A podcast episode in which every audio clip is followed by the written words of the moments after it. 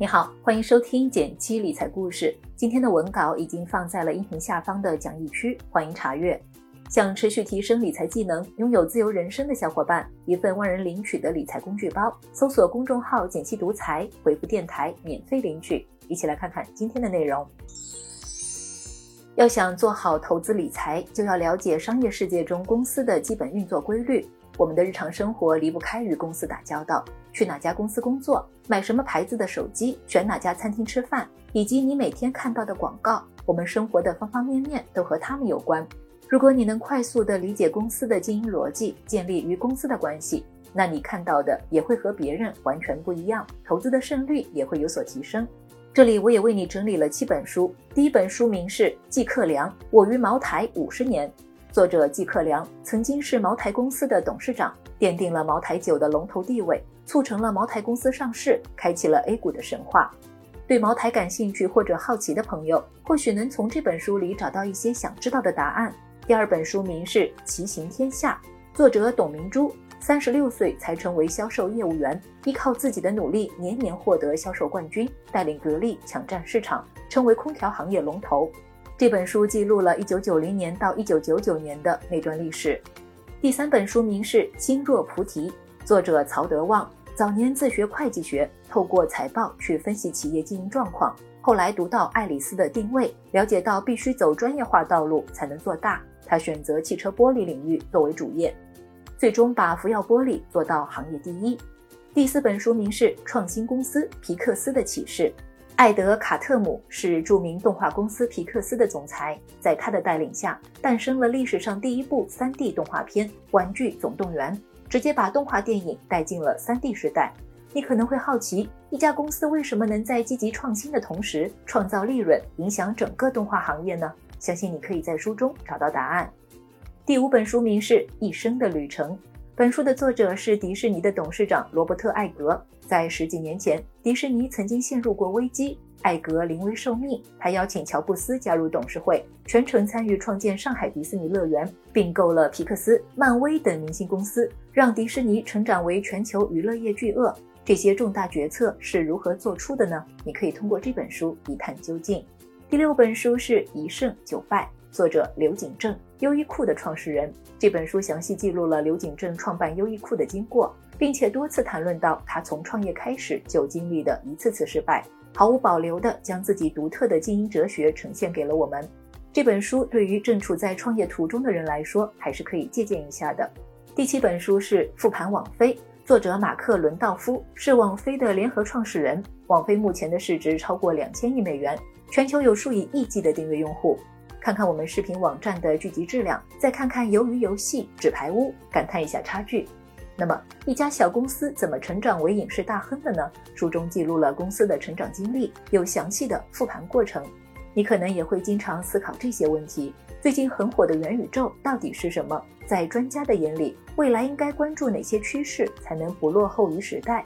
科技、金融这些听起来高大上的行业，又如何影响着我们的生活呢？如果你想知道这些问题的答案，那么就需要建立你和行业的关系，了解行业的过去、现在与未来。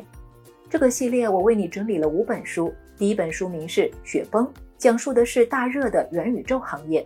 作者尼尔·斯蒂芬森是美国著名的幻想文学作家。这本1992年的书首次提出了元宇宙的概念，引发了赛博朋克风格的阅读风潮。只要戴上耳机和目镜，找到一个终端，就可以通过连接进入由计算机模拟的另一个三维世界。每个人都可以在这个与真实世界平行的虚拟空间中拥有自己的分身。第二本书是《上瘾五百年》，介绍了一些让人上瘾的行业。作者戴维·考特莱特。这本书介绍了一系列让人上瘾的物品，比如香烟、酒、咖啡、可可、茶叶、糖等等的历史。从投资角度看，上瘾品的复购率高，客户迁移成本高，是一门长期赚钱的生意。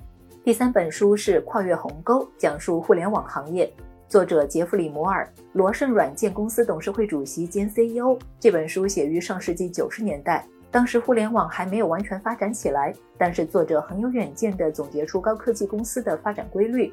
这个规律在今天的科技行业依然适用。对于科技公司感兴趣的投资者来说，这本书可以读读看。第四本书是《必然》，讲述高科技行业，作者凯文·凯利是有名的预言学家，曾经在《失控》一书中成功预言了三十年后大热的行业。在这本书中，他提到了未来二十年的十二种必然趋势，总结了自己几十年来对于科技的观察和分析。虽然大部分和科技有关，但是作者十分擅长比喻，和小说一样好读。第五本书是《大而不倒》，讲述金融行业。作者索尔金是《纽约时报》首席记者及专栏作家，他讲述了2008年全球金融危机中几个主角故事的波折起伏，让大众了解这场金融风暴的前因后果。你可以看到雷曼是如何泥足深陷，监管机构如何做出决策，金融机构的众生相。这是一部不错的华尔街金融史故事书。最后了解了道，再回归术，我们来聊聊我们和投资品之间的关系。你和投资品之间的好的关系，应该是不懂不投。根据你对投资品的投向和逻辑的理解，以及和自身风险承受能力、资金使用、财富目标进行匹配。世界上永远不缺赚钱的投资品，缺的是挑选投资品的眼光。这里也和你分享六本书，能让你对投资品更懂一点的书籍。第一本书是《银行行长不轻易说的理财经》。作者宗学哲既是一家支行的行长，又是分行首席理财师，用接地气的语言介绍各种理财工具，莫章理财规划案例是一大亮点，适合上班族小白。第二本书名是《解读基金：我的投资观和实践》，作者季凯凡，网名老 K，他的系列科普贴曾经在网上红极一时，基金入门代表作，基民们的最爱之一。第三本书名是《共同基金常识》。作者约翰伯格被称为指数基金之父。这本书出版十年以来，历经牛熊的检验，依然经典。不过是本大部头，需要点时间慢慢研究。对基金的起源、根本的逻辑感兴趣的朋友，不妨列入年度阅读计划。第四本书名是《证券分析》，作者是本杰明·格雷厄姆与戴维·多德。尽管这本书已经出版六十多年了，可谓日久弥新。你可以在书里读到原汁原味的格雷厄姆的投资方法。第五本书是一本书读懂财报，作者是清华大学教授肖鑫，通过问答形式和实际案例讲解关于财务报表的关键数据以及如何利用财务信息做出正确决策。第六本书是财务智慧，作者是卡伦伯曼、乔奈特和约翰凯斯。本书用最简洁的语言把财务中的重要知识讲明白，用一条线把知识点全部串联起来，巩固之前学的知识。好了，以上就是我为你推荐的书单了。创新和成长从来都不是无源之水或者空中楼阁，而投资中的灵感和敏感度也是积累后的勃发。